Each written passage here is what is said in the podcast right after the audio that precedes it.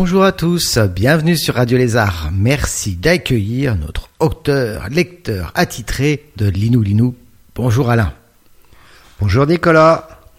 Cette nouvelle est un peu particulière car c'est une histoire que j'avais imaginée pour un concours réalisé par le département 77. Hmm. Et alors, t'as le résultat? Eh, hélas, je n'ai pas été retenu comme lauréat, comme lauréat, mais tu verras, cette histoire est vraiment étrange. Tu devrais aimer. Bon, j'espère que ça va être aussi le cas de nos auditeurs. T'es prêt? C'est parti. Allez.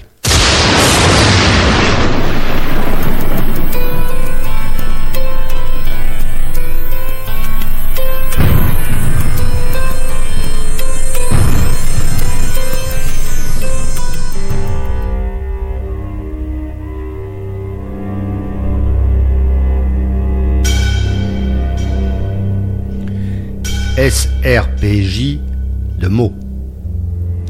La capitaine Rosa Rivers était en train de lire avec délectation un thriller ésotérique de J.C. Collins. Elle aime bien tout ce qui touche au mystique. Quand soudain le téléphone la ramène à la réalité. Il s'agit du commissaire de police de Crécy-la-Chapelle qui l'informe qu'une jeune femme vient de se jeter sous les rames du train. Elle convie son adjoint le lieutenant Clément tu viens? N'oublie pas les petites cuillères Ils partent sur les lieux. Déjà, les pompiers ont dégagé la pauvre femme, mais s'ils sont interrompus par Rosa au moment où ils s'apprêtaient à l'emmener sur la civière. Vous avez trouvé quelque chose? interroge-t-elle. Devant la négation, elle ouvre la poche plastique et malgré un spectacle plus ragoûtant, elle plonge les mains dans les poches de la morte. Les mains dégoulinantes de sang, elle exhibe une carte d'identité et un trousseau de clés. Clément les enferme dans une poche plastique pour sceller. Vous avez des témoins? demande-t-elle au policier. Oui, cette jeune femme qui était sur le quai au moment des faits. Jean, madame, vous pouvez me raconter? J'étais là à attendre mon train quand j'ai aperçu un homme, grand et mince, habillé d'un lent montant noir et le col relevé, un feutre noir aussi et des lunettes fumées. Il y avait une altercation entre eux et soudain, quand le train est arrivé en gare, elle s'est dégagée et elle s'est jetée sous le train. Il ne l'a pas poussée Non, non, et puis il est parti en courant vers le parking. Je l'ai suivi des yeux et je l'ai vu monter dans un 4x4 de couleur vert foncé. Bon, commissaire, vous prenez la déposition de madame. Merci. On retrouve le duo chez le médecin, légiste de l'ILM qui, au vu des corps plutôt mal en point, va déjà faire réaliser un test ADN. Revenus au bureau, ils inspectent la carte d'identité. Mademoiselle Servier Marie-Claire, née le 7 juillet 1999 à Ormesson 94. Domicilié, domicilié à Vulaine dans le 77. L'autre élément qui intéresse Rosa, c'est le trousseau une clé d'appartement, une clé de voiture et une petite clé de cadenas. Accroché au trousseau, un badge avec les lettres SM. Sadomaso demande Rosa. Non, je connais ce badge, répond Clément. C'est celui du musée Stéphane Mallarmé à Vulaine. J'y suis déjà allé. Allez hop, on y va. Quand ils arrivent au musée et annoncent le suicide de Marie-Claire, la directrice effondrée coopère et confirme que cette clé ouvre bien le cadenas du vestiaire de Marie-Claire. Une fois celui-ci ouvert, rien de bien intéressant à part quelques mailings sur le musée et une pub sur le musée de la préhistoire à Nemours. Mais, juste avant de repartir, la directrice se souvient qu'elle avait reçu une lettre il y a quelques jours où elle donnait sa démission. Elle leur remet. Il reste à se rendre au domicile de Marie-Claire. Une fois sur place, nos deux policiers sont stupéfaits de constater tout a été vidé, nettoyé, tiroirs et armoires vidés. Même le lit se trouve être sans matelas. Les techniciens de la scientifique ne trouvent aucune empreinte. Ça ressemble à un grand nettoyage organisé. Mais pourquoi et par qui? C'est sur ces interrogations qu'ils reviennent à leur bureau. SRPJ de mots. Sept jours se sont passés, et bien rien qui puisse déboucher sur une avancée significative. Rosa ronge son frein, peu habituée à tourner en rond. Ce n'est que le lundi suivant le suicide de Marie-Claire, qu'un coup de fil du commissaire de Coulommiers va relancer l'affaire. Coup de fil intrigant, parfaitement inimaginable à ce moment de l'enquête. Un promeneur a trouvé un corps flottant dans l'étang de Vergis, sur la D16 au sud de Nogent-Lartaud. Rosa a comme une intuition. Ni une ni deux, les voilà partis sur le site. Arrivés sur place, ils constatent que la police locale, les pompiers nageurs sauveteurs ont fait leur travail et que déjà le corps est prêt à être chargé dans l'ambulance pour l'IML. Mais là, la fouille n'a rien donné. Cette jeune femme est une parfaite inconnue. Il reste que la police va procéder à une fouille sérieuse du secteur à la recherche d'indices. En repartant, elle dit à Clément À tous les coups, tu vas voir. C'est un suicide, comme, tous les, comme l'autre. À l'IML, le médecin légiste ne trouve rien de normal. Il y a de l'eau de l'étang dans les poumons, ce qui confirme la thèse du suicide. Mais là aussi, il va procéder à un test ADN de la femme et aussi sur les vêtements. On ne sait jamais. Bien que d'après lui, le corps a séjourné quelques jours dans l'eau, ce qui a pour conséquence d'en effacer toute trace. Sur ce, Rosa attend ses conclusions au plus tôt. SRPJ de mots. Elle tourne en rond dans son bureau. Elle a bien téléphoné à la maréchalerie Jean-Mi à la Ferté-Gaucher afin de prendre un rendez-vous pour ferrer son cheval. Clément, qui a entendu la conversation, s'étonne qu'elle ait un cheval. C'est ma passion, depuis toute petite, j'en ai un moi, à moi maintenant, mais il faut s'en occuper. Il est en garde dans un haras et je le vois mal dans mon appartement. Bon, en attendant, tu vas à la mairie d'Ormesson et tu demandes à voir le relevé d'état civil pour le 7 juillet 99. Pendant ce temps, je file au haras. Rosa est déjà revenue de son rendez-vous quand elle reçoit un coup de fil du téléphone du médecin légiste. Ce dernier est formel. C'est le même ADN. Rosa s'effondre dans son fauteuil. Comment est-ce possible demande-t-elle. Tout simplement, si ce sont de vraies sœurs jumelles, qui se sont développées dans le même œuf. C'est ce qu'on appelle des jumelles monozygotes. Même ADN, même apparence, même tard, seules les empreintes digitales sont différentes.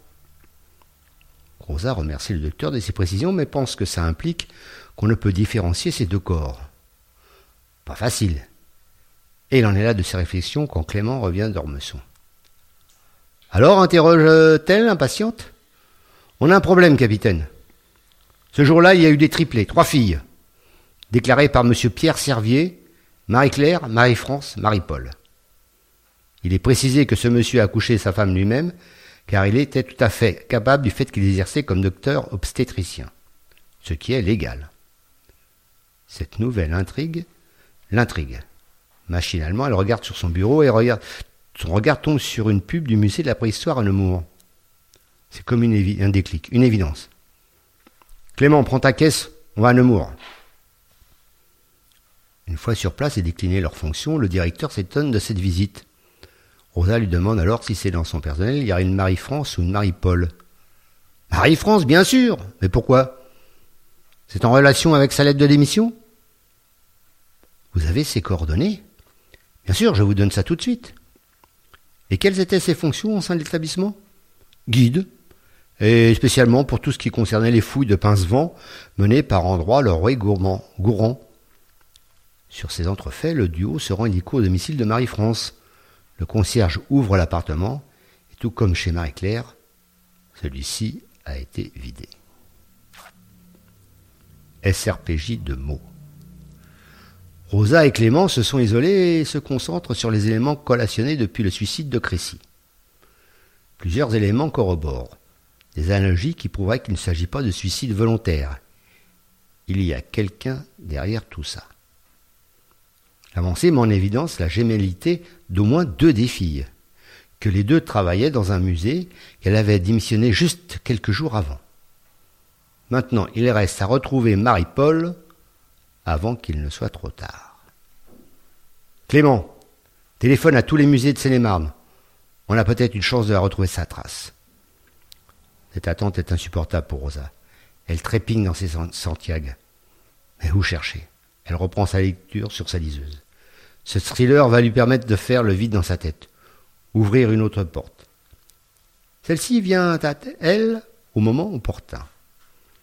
On vient de lui passer M. Berthier, qui se présente comme étant le responsable du comité syndical qui est chargé de l'étude de la préfiguration du parc naturel régional de l'Abri et de la vallée des Deux Morins. Après ce passage en revue, Rosa se demande bien ce que ce monsieur veut bien avoir à lui dire. Mais au son de sa voix, un peu chevrotante, elle plisse son front et fait la moue du bout des lèvres. Capitaine Rivers? Capitaine Rivers, que puis-je pour vous?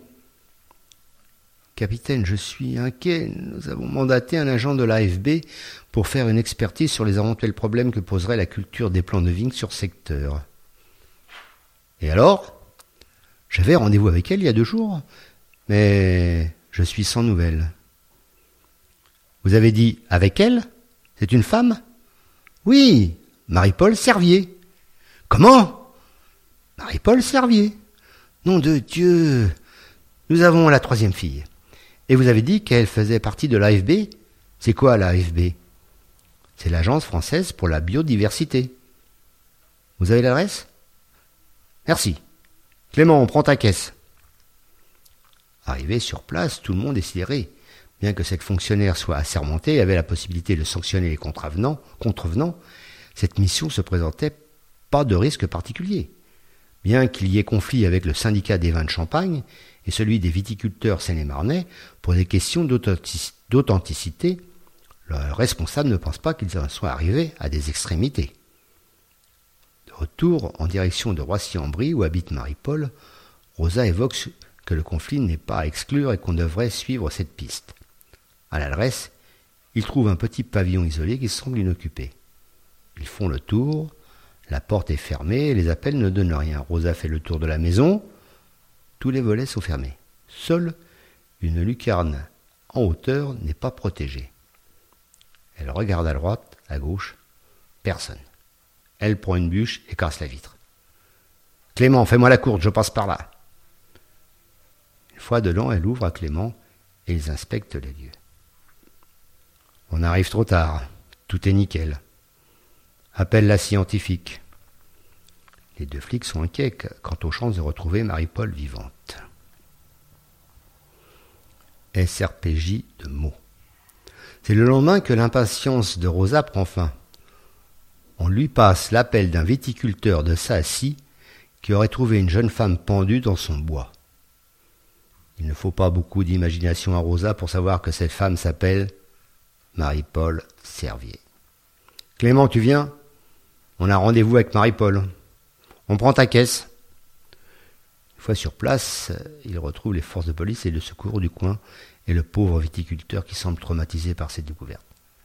C'est vrai que ce n'est pas dans son quotidien. Il explique que la veille, au soir, il avait vu un 4x4 vert foncé sur le chemin qui longe son bois. Un quai, il est allé voir ce matin et c'est là qu'il a trouvé la pendue. Les pompiers ont descendu le corps. Rosa ne trouve rien sur elle, mais un air de ressemblance avec les deux autres filles est évident. Elle informe le légiste de ses découvertes et compte sur lui pour faire les analyses en conséquence. SRPJ de mots. Elle s'y attendait. L'ADN est bien le même. On a affaire à des triplés monozygotes. Rares, mais pas impossible, comme le confirme le légiste. Clément, tu mets tout le monde sur le coup. Je veux qu'on retrouve au fichier les cartes grises de tous les 4x4 vert foncé sur le 77. C'est le seul point commun qu'on ait entre elles. Tous les services de police et gendarmerie sont sur le coup. Il s'avère que 10 4x4 sont inventoriés en Seine-et-Marne, mais seulement deux de couleur vert foncé, dont un appartint à un certain Jacques Calvi à Coulommiers. Sur place, la maison est en ruine et ne peut donc être l'habitat du fameux Jacques. Rosa est sur les nerfs qu'elle fait encore chou blanc. Pourtant quelque chose lui dit qu'elle touche au but. En effet, un policier a aperçu un homme grand et habillé de noir descendre d'un 4x4 vert foncé devant le supermarché de Coulommiers et y rentrer. Restez planqués, intime-t-elle au policier. On arrive. Maintenant, les deux voitures se sont positionnées pour voir le véhicule en question et son chauffeur y monter. Vous le laissez partir, on va le suivre. Ah, le voilà. Sa voiture banalisée, Rosa et Clément suivent à distance le 4x4. Ils n'ont pas longtemps à attendre, car les voici à Boissy-le-Châtel et observent que le véhicule entre dans une superbe propriété sur laquelle est bâti un manoir briard. Renseignement pris auprès de la mairie, cette demeure appartient à M. Pierre Servier. L'excitation gagne Rosa. Ça y est, on le tient. Redescendu vers le manoir, il se gare devant le portail fermé. Clément, tu descends et tu sonnes. Le portail s'ouvre lentement et la voiture s'avance sur une allée menant au perron de la maison. Sur le côté, le 4x4 est garé sous un auvent. Quand il monte vers la porte, aussitôt, un homme grand et mince, vêtu de noir de pied en cap, leur ouvre la porte. Si vous vouliez, si vous voulez bien me suivre, monsieur vous attend. Et de les guider vers un salon dans lequel une cheminée est allumée. Un rapide coup d'œil de Rosa lui permet de constater que cette bâtisse est construite en majorité de panneaux de bois, de poutres, de parquets en chêne. La bibliothèque est impressionnante aussi par la multitude de livres parfaitement rangés. Monsieur Servier les attend de dos, lui étant face à la cheminée. Tout de suite, elle remarque que cet homme doit être malade, car il est assis dans un fauteuil roulant et est branché à une perfusion. Et ce n'est que le début de sa stupéfaction. Monsieur Servier n'est plus que l'ombre de lui-même. Elle voit un homme squelettique, desséché, les joues creuses, le teint balafard, chauve. Sa perf, ça va être de la chimie au pense-t-elle, signe d'un cancer avancé. En se retournant vers la porte, elle remarque que le valet a disparu. Prenez place, je vous attendais. Vous êtes le capitaine Rosa River, c'est votre collègue, le lieutenant Clément, n'est-ce pas? Comment vous savez ça, t'étonne Rosa? Oh, disons que j'ai quelques relations, j'ai suivi votre enquête au jour le jour. Félicitations. J'aurais pu vous barrer la route, mais j'ai préféré vous laisser faire pour que vous veniez jusqu'à moi. Toutes les découvertes étant faites, une mise en scène, ce fusque Rosa? Oui, comme vous pouvez le voir, je suis sous morphine, le tueur est en moi, et je n'ai plus pour longtemps. Aussi je vais vous dévoiler toute l'histoire. J'avais besoin de me libérer, et vous êtes là pour ça. Tout commence en 97. J'ai accouché ma femme et nous avons eu une petite fille, que nous avions décidé de prénommer Marie. Mais le bébé est mort d'une malformation cardiaque. Comme je suis docteur obstétricien mais aussi passionné de génétique, j'avais suivi les travaux des plus grands généticiens. J'ai participé à des conférences de par le monde et puis il y a eu le déclic. Dolly, en 96. Réussir à créer un être identique à partir d'une cellule de sa mère pour la rendre à l'identique. Je n'ai plus pensé qu'à ça. C'est pour ça que j'ai congelé le placenta de notre fille de manière à récupérer des cellules souches à volonté, que j'ai appelées cellules zéro. Et par des manipulations que je ne vais pas vous dévoiler ici car trop complexes, j'ai réussi à cloner des cellules souches embryonnaires. Ces clones sont parfaitement identiques aux cellules souches embryonnaires car ayant le même ADN. Mais c'est parfaitement interdit par la loi. Seul le clonage dans un but thérapeutique est à ce jour autorisé. Le clonage humain est illégal, s'indigne Rosa. C'est pourquoi j'ai réalisé ces expériences en secret, ici dans le sous-sol de ma maison. À ce jour, personne ne connaît l'existence de ces trois clones, car je les ai déclarés comme étant des triplés issus d'une conception naturelle. Enregistrées sur mon livret de famille, elles ont eu la carte d'identité comme tout à chacun. Mais pourquoi ces suicides? La nature est terrible. Alors que je croyais le combat gagné, il est apparu des dysfonctionnements la sénescence prématurée des cellules humaines. Cela vient du fait qu'à chaque division cellulaire, l'extrémité des chromosomes appelés télomères se raccourcit et cela provoque le, provoque le vieillissement des cellules. Donc, la vieillesse. J'avais pensé avoir trouvé un traitement pour régénérer les télomères et retarder le vieillissement. Comme un élixir de vie Au départ, oui, mais j'ai compris qu'un dérèglement du système de régulation de l'enzyme télomérase provoquait des proliférations de cellules cancéreuses. Quel est le rapport entre, guillemets, vos trois filles? Et c'est vous qui avez envoyé les lettres de démission? Je me suis rendu compte qu'elles avaient développé toutes les trois un cancer généralisé et qu'elles étaient en phase terminale. En les faisant démissionner, je mettais fin à toute question embarrassante. J'ai préféré, mettre fin à leur jour avant de terribles souffrances. L'homme n'est pas Dieu, et j'en suis conscient. On ne pourra remplacer la terrible complexité du corps humain. Voilà, vous savez tout. Mais vous êtes un monstre, hurla Rosa. Un apprenti sorcier. Clément, tu appelles le SAMU pour l'emmener à l'hôpital, car je veux que cet homme soit jugé. Mais c'est quoi ce bruit? D'un coup, un souffle énorme s'engouffre dans la pièce. Une odeur d'essence se répand, ainsi que des lames violettes de feu rampant. Avec une vitesse incroyable, le feu gagne les meubles, les parquets, les poutres, les tentures. Le manoir n'est plus qu'un immense brasier. Rosa tente de soustraire aux flammes le vieil homme, mais la chaleur est insupportable, les fumées suffocantes. Viens, cassons-nous, hurle hurlant. Non, je veux cet homme. Elle tire le fauteuil de toutes ses forces, mais celui-ci bute sur un obstacle et choix. Une main salvatrice accroche le bras de Rosa et la tire à l'extérieur. Reculant au plus loin possible au milieu de la pelouse, nos deux policiers regardent hébétés la maison être en la proie des flammes. Au loin, la sirène des pompiers se fait déjà entendre. Au bout d'un moment, le manoir s'effondre sur lui-même, ensevelissant le docteur Serrier et peut-être son valet. Une réplique moderne de Frankenstein, ironise Clément. Ou son clone.